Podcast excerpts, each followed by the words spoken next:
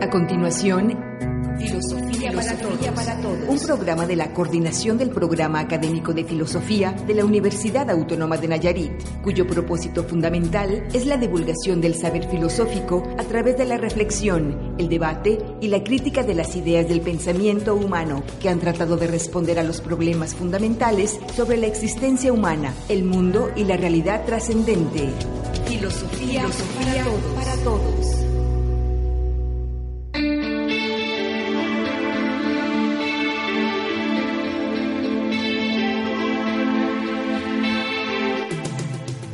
Saludos auditorio de Radio One 101.1 de FM. Les doy la más cordial bienvenida a este su programa Filosofía para Todos.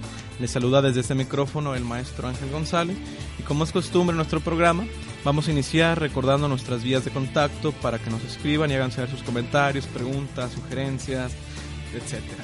Nos pueden contactar por vía mail o en el Facebook mediante la siguiente dirección electrónica filosofiaradio.hotmail.com. Le voy a repetir para aquellos despistados filosofiaradio.hotmail.com. El día de hoy está conmigo la maestra Tania Rodríguez. Gracias, Tania, por acompañarnos. Hola, ¿qué tal a nuestro auditorio? Como siempre, es un gusto estar con ustedes compartiendo este espacio. Este espacio de discusión, este espacio de diálogo que esperamos a todos nuestros radioescuchas les agrade. Y la invitación sigue abierta a todos aquellos que nos quieren acompañar. Bueno, sería cuestión de que nos envíen un correo, un mensaje eh, privado, el denominado inbox en el Facebook, y bueno, podemos explicarles nuestra dinámica para que estén aquí presentes. ¿no? El día de hoy he propuesto hablar de un tema que me parece, aunque ha estado implícito en muchas de las discusiones previas, no lo hemos hecho eh, abiertamente, explícito, no hemos lanzado la pregunta como debería ser.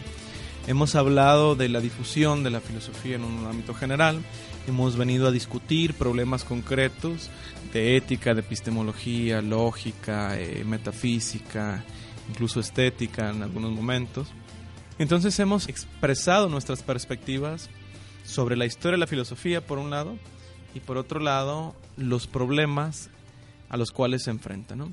Pero me parece que uno de los problemas que es importante retomar es hacia dónde va la filosofía. Esta pregunta puede tener, repito, como dos sentidos. Hacia dónde va académicamente, o hacia dónde va por sí misma sin necesidad de pensar en las clases de filosofía que imparten en una institución, es decir, que se institucionalizan. Digo que ha estado presente porque cuando hacemos un recuento de lo que ha sido la filosofía, de lo que ha venido siendo, y hemos platicado con nuestros radioescuchas esta, estos más de dos mil años, y claro, en los tópicos en que esta dinámica no lo permite, también es importante reconocer que una cosa es lo que ha sido y otra cosa es reflexionar, bueno, ¿y hacia dónde vamos? Por decirlo de esta forma, ¿no? Un ámbito, si se quiere en los términos filosóficos, reflexionar la filosofía en un sentido teleológico, es decir, cuál sería su fin, hacia dónde va esta, ¿no? Entonces, me parece que eh, a partir de estas dos posibles enfoques o dos posibles rutas de respuesta, quiero plantear la pregunta, ¿hacia dónde se dirige la filosofía? Otra opción, me parece una tercera alternativa, en ese momento la comentaba, la pensaba, puede ser que sea una falsa pregunta, no tiene sentido cuestionar hacia dónde va, pero bueno, ya espero que esta dinámica no lo presente. Entonces te cedo el micrófono, Tania, y bueno, ahora sí, digamos de esta forma, es eh, libre opinión y veamos hasta dónde nos lleva esta charla. De la primera pauta que tú das de lo académico, hacia dónde va la filosofía, me parece que teniendo un bosquejo a nivel nacional de las universidades que tienen en su currícula la filosofía, pues nos damos cuenta de que la filosofía aún no es una de las carreras prioritarias y no debe por tal serla, ¿no? O como dirían muchos de los estudiantes de filosofía, ni buscamos que sea una de las carreras con mayor este matrícula, ni mucho menos, pero sí lo que hemos sido testigos en los últimos 10 años es que la filosofía y las humanidades en general pues han sido rezagadas en, en ámbitos recónditos de las universidades, ¿no? No es el caso de nuestra alma mater. Pero bueno, en esta parte de hacia dónde va la filosofía me parece un tanto risoria la, la pregunta porque dejaríamos de pensarla, y esto también sería una pregunta, dejaríamos de pensarla fuera de los espacios académicos, o sea, ¿cómo es posible? Por ejemplo, yo ahorita estoy recordando, pues la filosofía la he vivido desde estudiante, ahora como maestra, en ámbitos como coloquios, congresos, pero aún no he logrado despegar esa parte de mi torre de marfil, de o del aula o de los pasillos o de los cafés y creo que la difusión de la filosofía ahora en este presente siglo pues representa un reto mucho más ambicioso. ¿Por qué digo mucho más ambicioso? Porque si hablamos de la filosofía hace 2500 años con Sócrates, Sócrates pues se ubicaba en la plaza, en el centro de la sociedad por decirlo de alguna manera y dialogaba con las personas que encontraba a su paso, ¿no?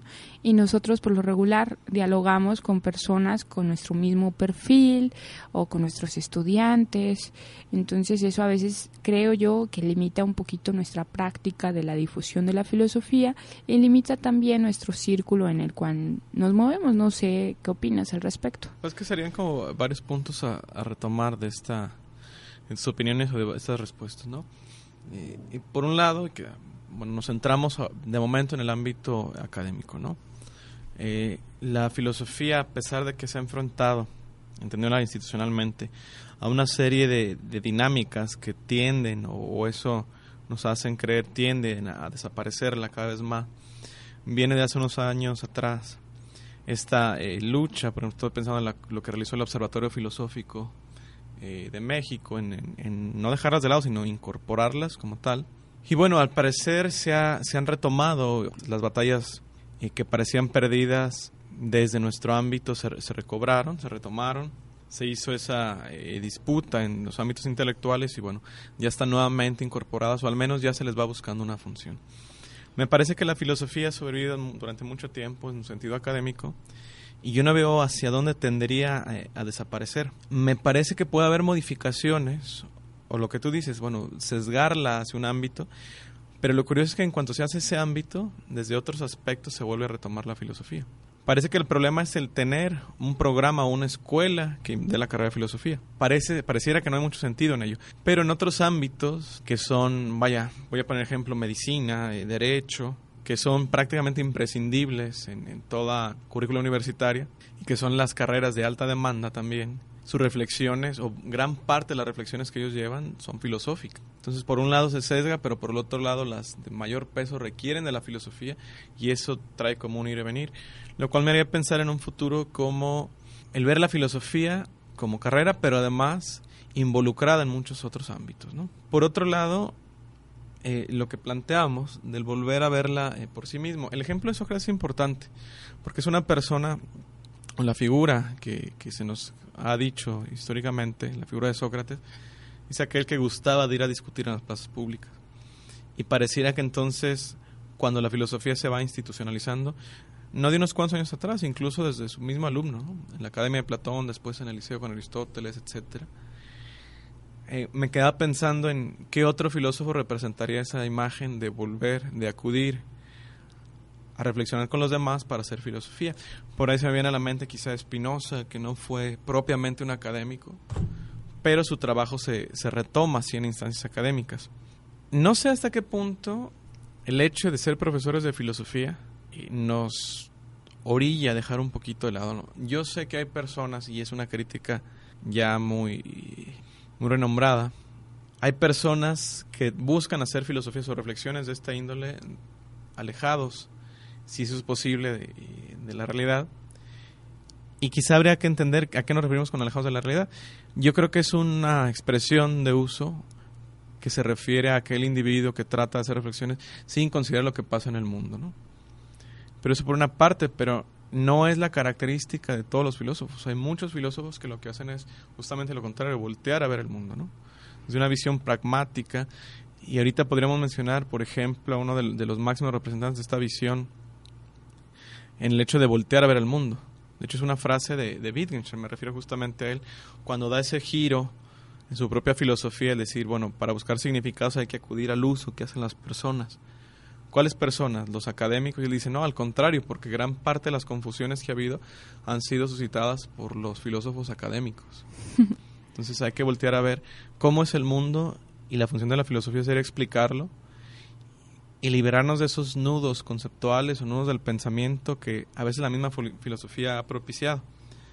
Esto nos muestra una, un futuro eh, al menos no, eh, no trágico para la filosofía. Hay muchos filósofos que, que la han matado, ¿no? En el sentido de la filosofía, decía de la filosofía, yo soy la Kulman y acaba conmigo, ¿no? Llegan otros filósofos, bueno, más bien la mayoría de los filósofos dicen que la filosofía acaba con ellos, ¿no? El mismo Wittgenstein en su primera filosofía dice, bueno, ya subí la escalera y me di cuenta que eso es hacer muy poco. Ya me di cuenta que la filosofía no tiene una utilidad más que para liberarnos de ella misma y se aleja de esta, ¿no? Deleuze en su momento, etcétera. Pero yo propondría pensarlo ahora eh, como una práctica del entendimiento, buscar los argumentos que sí nos dirían que la, el futuro de la filosofía no es tan positivo como quisiéramos aparentar. ¿Qué argumentos serían? Yo me imagino que el llevar al extremo ese academicismo. Yo decía, si no encontramos otro filósofo como Sócrates que tendía las discusiones públicas, bueno, ¿qué, vamos a hacer? O si eso sería posible incluso. Que aquel egresado de filosofía se volviera un Sócrates en el sentido de caminar aquí en, nuestro estado, por ejemplo, aquí en, en Nayarit, aquí en Tepic, en, en, la capital, que lo viéramos en las plazas públicas, ¿no? Oiga, disculpe, ¿qué cree usted que es la justicia? De hecho, sería un poco raro. No niego que más de alguno le contestara, pero no me lo puedo imaginar ya en la figura socrática tal cual, ¿no? Sí, de hecho, sería paradigmático en nuestra sociedad y en algunos lugares, pongo el ejemplo de Chile, donde se están llevando a cabo consultorías. Las consultorías filosóficas es también una forma de rescatar ese afán de de charlar, de dialogar, de tener pues puestas sobre la mesa muchas ideas con el otro, ¿no? Porque a veces parece un monólogo. Como tú mencionabas con algunos ejemplos de algunos filósofos, pareciera, bueno, la filosofía soy yo y, y hasta aquí, ¿no?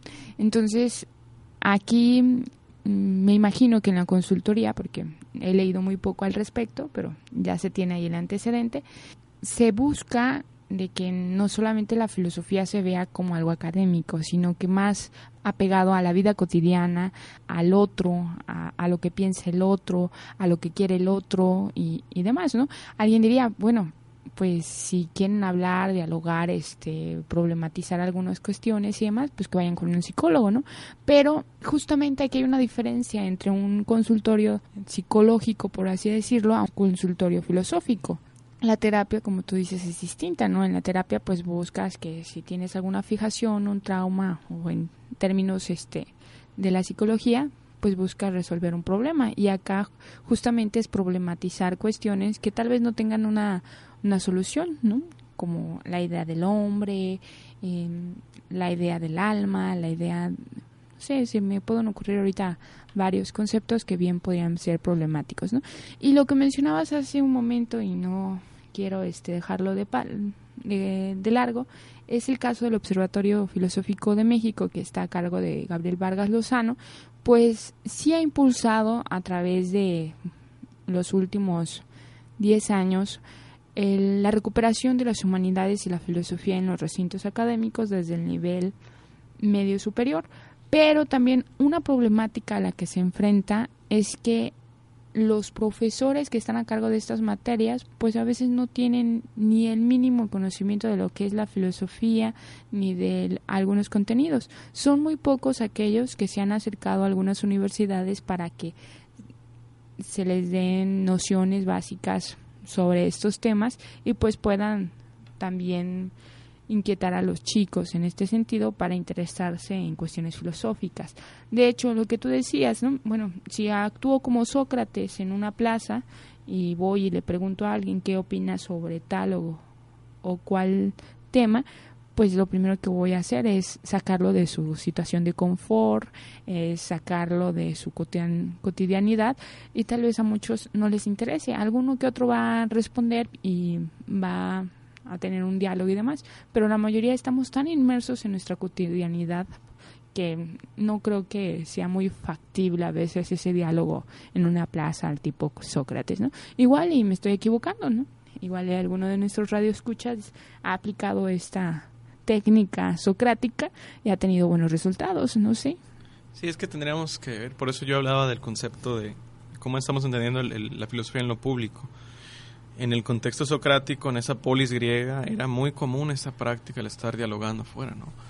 En la actualidad me parece que, a pesar de que somos cada vez más, eh, lo voy a expresar de esta forma, somos más, pero también somos más solitarios, ¿no? Claro que nos encontramos personas en plazas públicas, pero cada quien va pensando ya en sus múltiples actividades.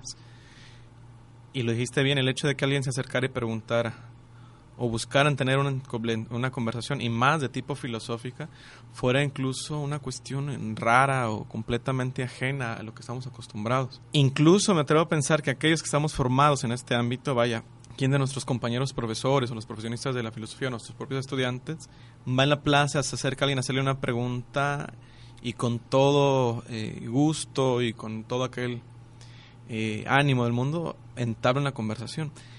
Dices bien, no digo que se pueda, que no se pueda llevar a cabo esto, pero ya sería eh, algo fuera de lo común, ¿no? algo extraordinario. Y no en el sentido de, lo maravilloso, sino simplemente fuera de, lo ordinario, ¿no? Yo al menos no recuerdo que alguien eh, de manera eh, abierta se haya acercado a buscar una conversación conmigo en algunas plazas, ya sea aquí mismo en Tepic o en algunos otros ámbitos.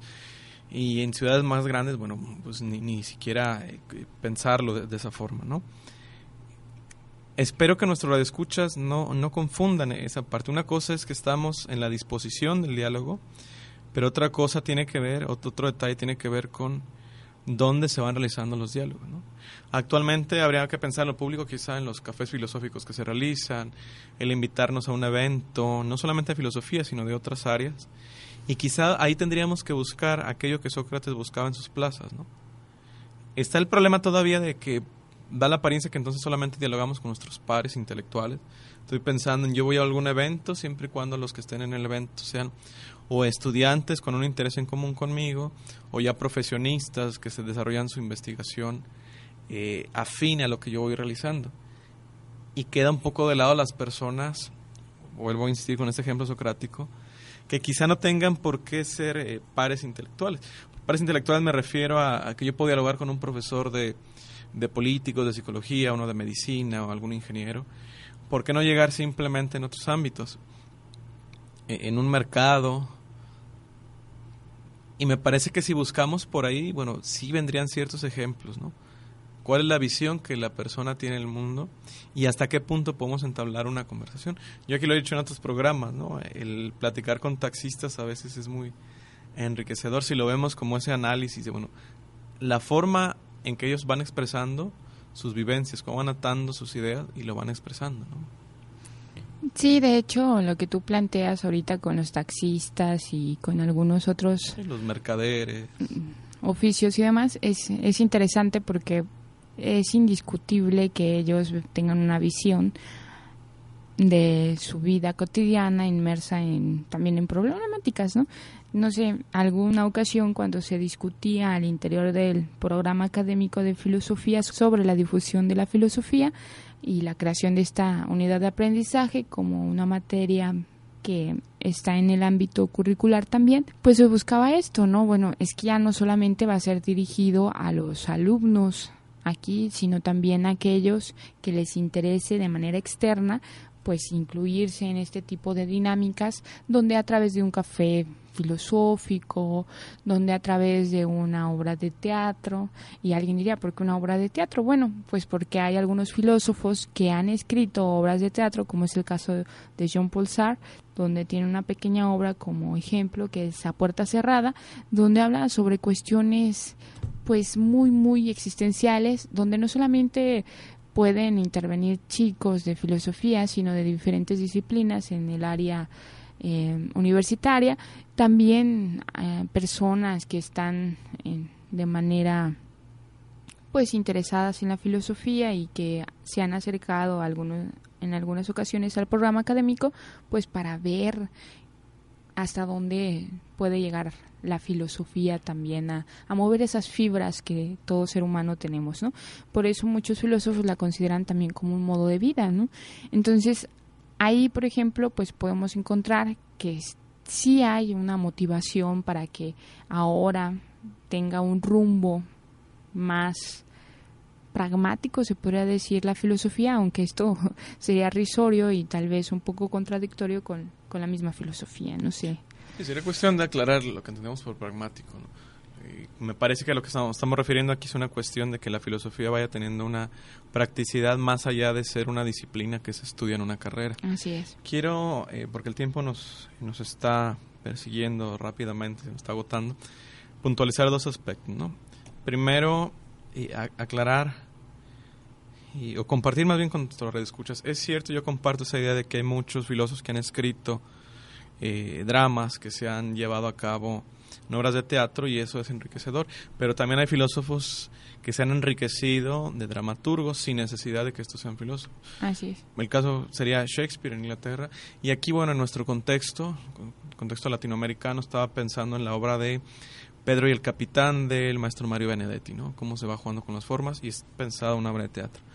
Por otro lado, esto último, y me parece que, aunque es importante, no vamos a alcanzar a discutirlo en este programa, espero que en, próximo, en el próximo programa lo podamos desarrollar, es hasta qué punto realmente se necesita que la filosofía vaya más allá de lo académico como una necesidad real de los individuos y hasta qué punto más bien es como un intento de aquellos que nos hemos formado académicamente en la filosofía de extendernos, porque nos damos cuenta que si nos quedamos en el ámbito académico, volveremos con ese sesgo que, mencionabas hace unos minutos, ¿no? Es decir, ¿hasta qué punto, lo voy a decir en términos, es real el que las personas se interesen por la filosofía y hasta qué punto más bien es una necesidad un intento de sobrevivencia de nosotros mismos, ¿no? Entonces, si te parece, bueno, lo, comentaremos, dejamos la pregunta abierta y lo comentamos ya en otro programa, que espero, bueno, está la invitación y espero me acompañes. Gracias. Y bueno, hasta nuestras escuchas, desafortunadamente se nos va acabando el tiempo, pero antes de despedirnos quiero recordarles que estamos a la espera de sus comentarios y sugerencias. La dirección es filosofiaradio.hotmail.com, la repito, filosofiaradio.hotmail.com. En el Facebook nos pueden localizar con esa misma dirección. Recuerden que su programa Filosofía para Todos se transmite los lunes a mediodía, a las 12 de mediodía, horario Tepic. Y digo esto porque también nos, tenemos radioescuchas del centro del país, nos han mandado saludos incluso de países como Argentina, Costa Rica, etcétera, Y bueno, te agradezco a ti, Tania, por habernos acompañado. El agradecimiento desde mi parte, gracias por la invitación y espero el próximo programa para poder aclarar esta pregunta y, seguir en este mismo tenor. Gracias a, ti. Agradezco también a Antonio Pérez de los Controles por su apoyo para la reacción de este programa. Y bueno, no me queda más que desearles una buena semana. Se despide de ustedes el maestro Ángel González.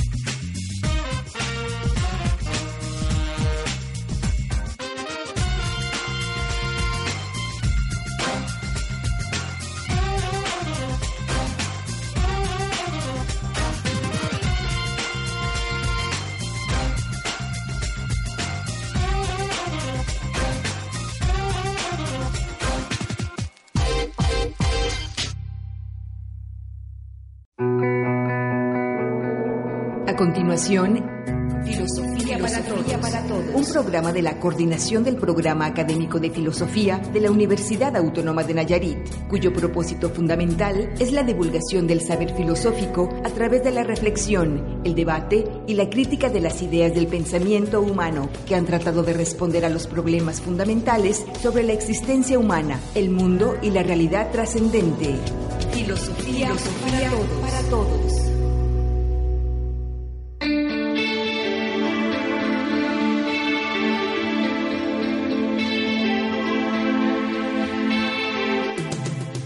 Saludos auditorio de Radio One 101.1 de FM. Les doy la bienvenida a su programa Filosofía para Todos. Les saluda desde este micrófono el maestro Ángel González y como es costumbre vamos a iniciar recordando nuestras vías de contacto, donde nos pueden escribir nos pueden hacer llegar sus comentarios, preguntas o sugerencias. Nos pueden contactar por vía mail o en Facebook mediante la siguiente dirección electrónica filosofiaradio.hotmail.com Repito, filosofiaradio.hotmail.com El día de hoy vamos a continuar, las escuchas, con una discusión previa que tuvimos hace algunas sesiones, el, el programa pasado de hecho, hablamos un poco en torno al futuro de la filosofía, la cuestión de la difusión de la misma y quedó ahí una, una asignatura pendiente que afortunadamente me acompaña la maestra Tania Rodríguez para continuar con esta, con esta charla. ¿no? Tania, gracias por acompañarnos. Gracias a ti por la invitación y qué bueno que podamos continuar con este tema que me parece importante para nuestros radioescuchas. Sí, claro, importante y además interesante, ¿no? porque a veces da la impresión que en filosofía solamente hablamos de los aspectos positivos y nunca podemos en, consideración, nunca volteamos a ver una, nunca realizamos una reflexión crítica y me parece que este programa, tanto el pasado, esta temática que he recordado un poco, que vamos a desarrollar aquí, bueno, también busca hacer esa contraparte, ¿no? Eh, no quiero perder a nuestros radioescuchas, para aquellos que no tuvieron la oportunidad de, escuchar la sesión pasada, repito un poquito la, la cuestión, yo planteaba eh, el hecho de cuestionarnos hacia dónde va la filosofía. Y mencionaba que había como dos, dos posibles eh, caminos que nos indicarían una respuesta. Por un lado, el ámbito académico, academicista, es decir, la filosofía se mantiene siempre y cuando haya instancias o instituciones que la sigan eh, impartiendo, es decir, se convoca, hay estudiantes y esto mismo le va, le va dando vida, ¿no? Por otro lado, que fue la parte quizá más discutida es el ámbito de la cuestión no academicista. Es decir, la filosofía tiene un sentido fuera de la instancia, si lo tiene, ¿cuál sería ese sentido y hacia dónde nos llevaría? ¿no? Entonces surgió una pregunta a partir de aquella discusión, en el sentido de que los filósofos siempre van a decir que es importante, sostendrán que la filosofía es importante no solamente en el ámbito académico, sino importante para la vida. Yo un poco siendo como el lado escéptico para esta dinámica o como un recurso, una duda metódica, digámoslo así, planteaba que me da la impresión en ocasiones que esto más bien es una necedad y una necesidad, sí, pero de aquel profesionista en filosofía, de sentirse útil, de sentirse, lo voy a decir en esta expresión, vivo en este mundo de intelectualidad y nuestra cotidianidad. La idea de este programa es un poco ahondar en esa discusión. ¿no?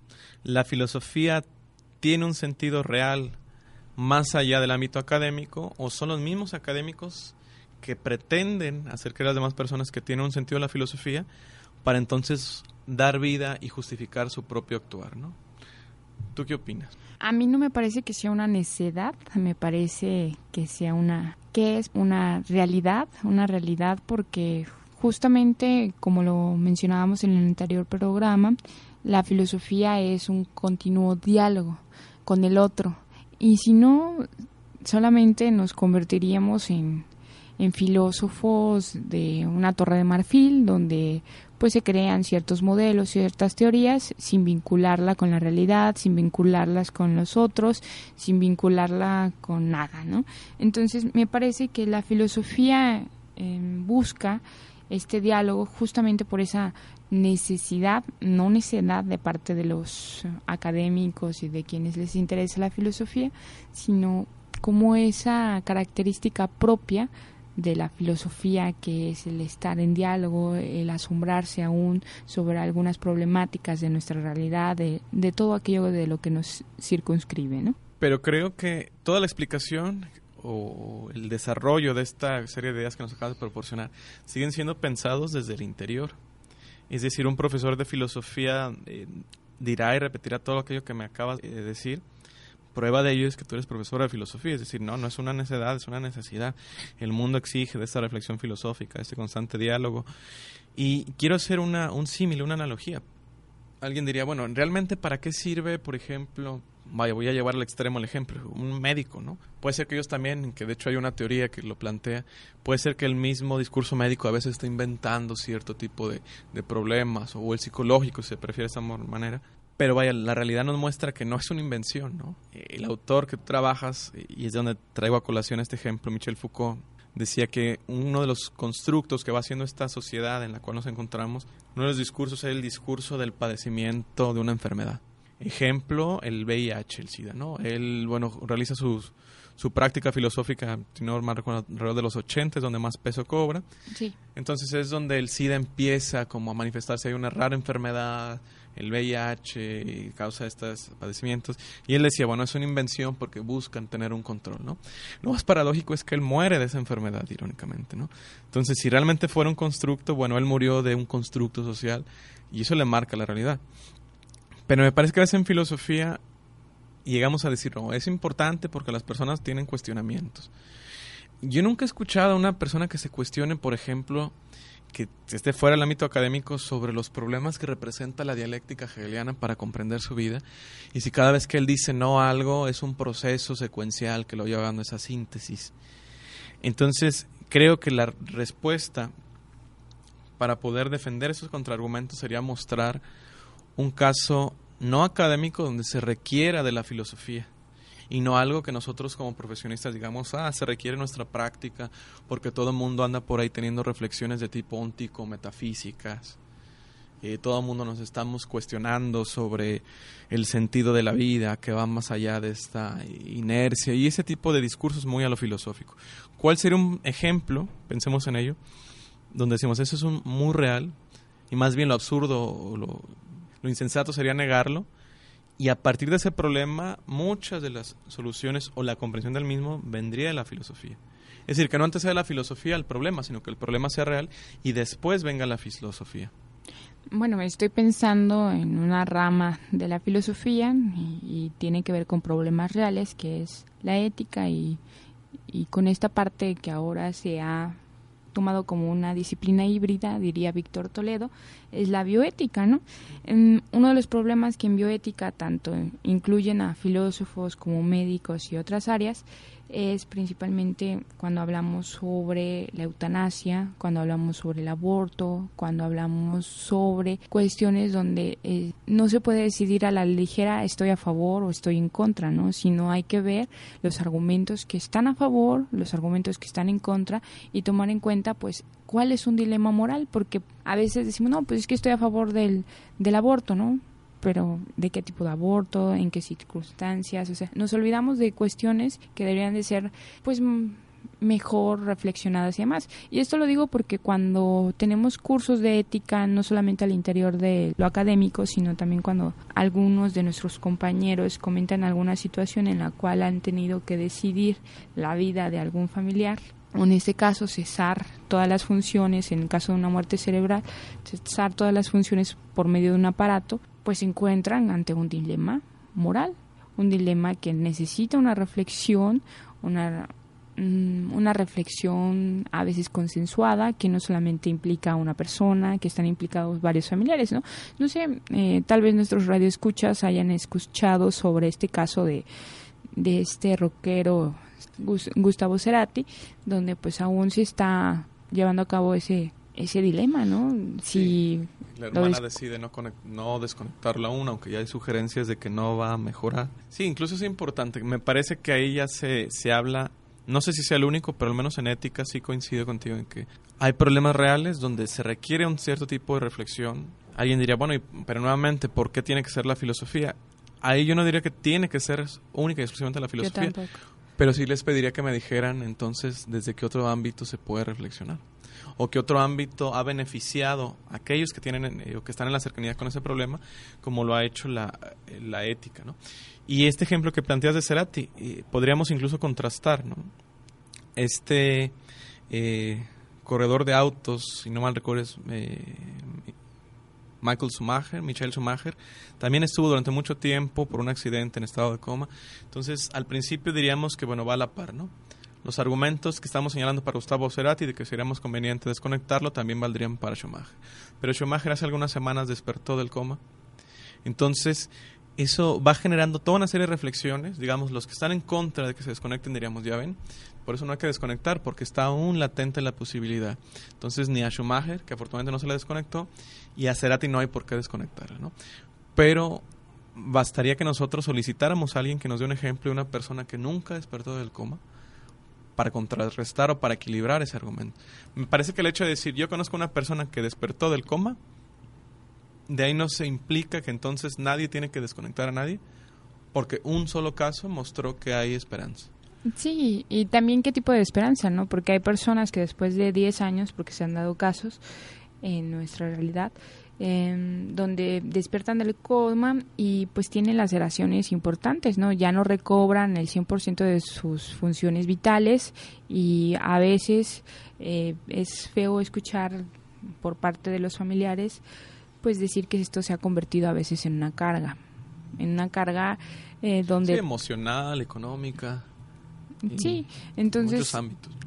Es ahí cuando dice, bueno, seguimos reflexionando, seguimos utilizando esta capacidad para poder ver las cuestiones a favor y las cuestiones en contra, ¿no? Como bien dices, no porque uno mm, lo hayan desconectado vamos a, tomar esta generalidad, ¿no? O lo vamos a aplicar de manera a todos, ¿no? Pues argumento como paradigma rector de los otros, ¿no? Sí. Eh, ahora, el tema tenía que ver con, eh, yo lo, decía cuando planteábamos, estamos en la producción, en la preproducción de este, este programa, que me iba a poner yo en, la idea escéptica para ver hacia dónde nos llevaba esta dinámica y logramos encontrar un ejemplo de un problema real, una serie de problemas reales, donde después la reflexión filosófica entra a este problema y no es que la misma filosofía vaya inventando esas cuestiones, ¿no? Eh, el problema del ser me parece que es una invención filosófica y tendría mis reservas y, mis dudas como tal de que realmente las personas eh, común y corriente, digamos, que no estén con esta este badajo, este bombardeo académico que recibimos muchos otros, que realmente sea una cuestión real de qué es el ser, ¿no? Eh, lo digo esto y lo repito para nuestros escuchas como para ir distinguiendo hacia dónde iba mi, planteamiento. Tenemos la ética, esperaría que muchos de nuestros escuchas en algún momento nos escriban y dijeran, bueno, este otro aspecto también es problemático. No se pensaba quizá en filosofía política, donde hay problemas políticos reales, quién toma las decisiones, cuál es la función del Estado, qué es justamente el Estado, y entonces ahí se va vinculando la reflexión filosófica. Se me ocurren estas dos, insisto, habría que ver otro tipo de, de cuestiones, pero que ese sea como el punto a buscar, ¿no? Un problema que identifiquemos como real, no un problema inventado por la filosofía, pero que ese problema real requiera o se vea nutrido en sus reflexiones, en las reflexiones que hacemos sobre este, desde nuestra práctica. Creo que eso daría respuesta a lo que planteábamos ahora sí en, en aquel programa, ¿no? Bueno, es una necesidad, es una necesidad. No podemos negar que hay veces que es una necesidad del filósofo el querer estar y reflexionar en un sentido abstracto y todo aquello que no sea o que no suene una reflexión pura y muy cercana a sus términos lo, lo descarta, ¿no?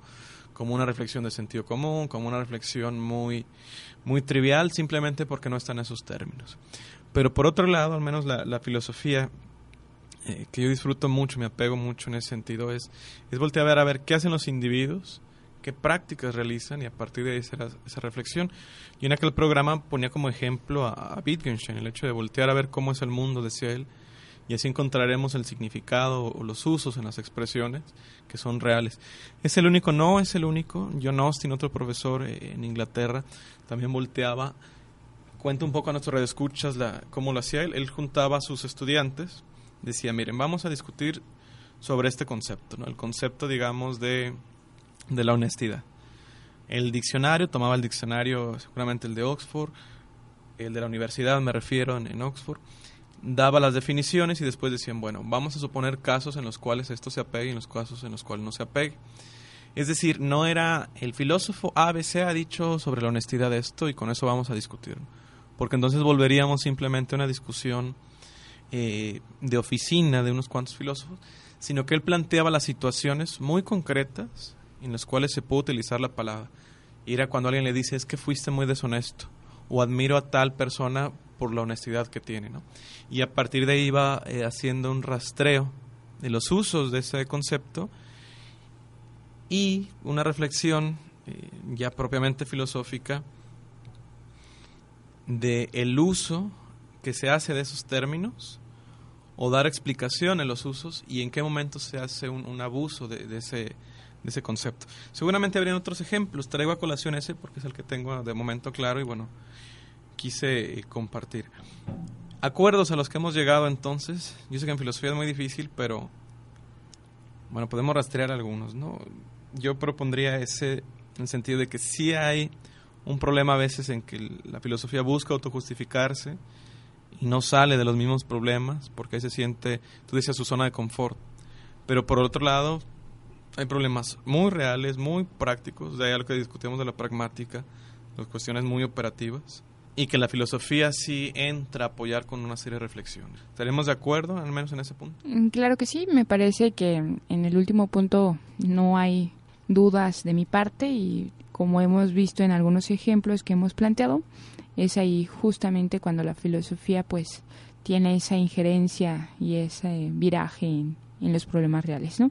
Hace rato cuando manejabas estos ejemplos mm, no podía evitar pensar y como en alguna ocasión ya platicábamos aquí también en el programa, en Luis Villoro, ¿no? Cuando él está en las comunidades em, zapatistas y a pesar de que está como oyente en un lugar donde no tiene un lugar privilegiado, como sería en el caso de la UNAM cuando es un profesor emérito y demás, sino ahí nada más es parte de, de la misma comunidad, escucha, pues no deja de tener esta parte de reflexión política y es así como surge uno de sus libros que me parece que sería importante estudiarlo sobre los tres retos de la sociedad por venir, donde maneja mucho este concepto de democracia.